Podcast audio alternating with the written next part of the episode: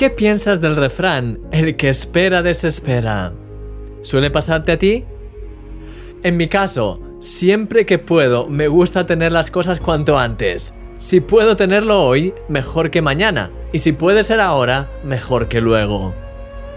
Como seres humanos, generalmente nos cuesta esperar.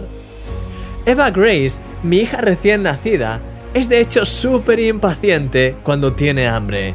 No para de llorar hasta que consigue su leche.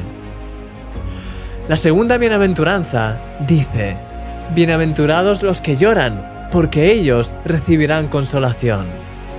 De hecho, así es como lo expresa la traducción que empleamos ayer.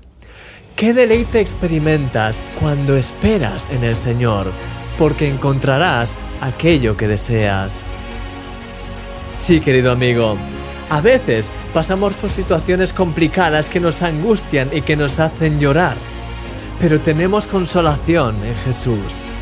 De hecho, cuando en medio de esa situación vienes a Jesús y decides esperar y confiar en Él, tu situación cambia radicalmente. Jesús cambia tu desesperación en deleite, tus lágrimas en sonrisas. Esta declaración que encontramos en la segunda bienaventuranza cambia por completo las reglas del juego. ¿Quieres entregarle hoy tu angustia a Dios y experimentar su gozo? Señor, te entrego hoy mis lágrimas, mis angustias, mis problemas y decido de todo corazón esperar en ti.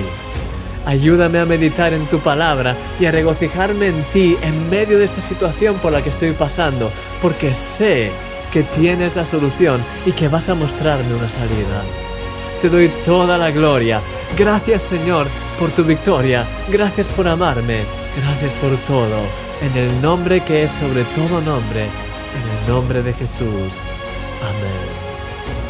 Descansa y espera en Jesús en este día. Él quiere hacer un milagro en tu vida. Eres un milagro.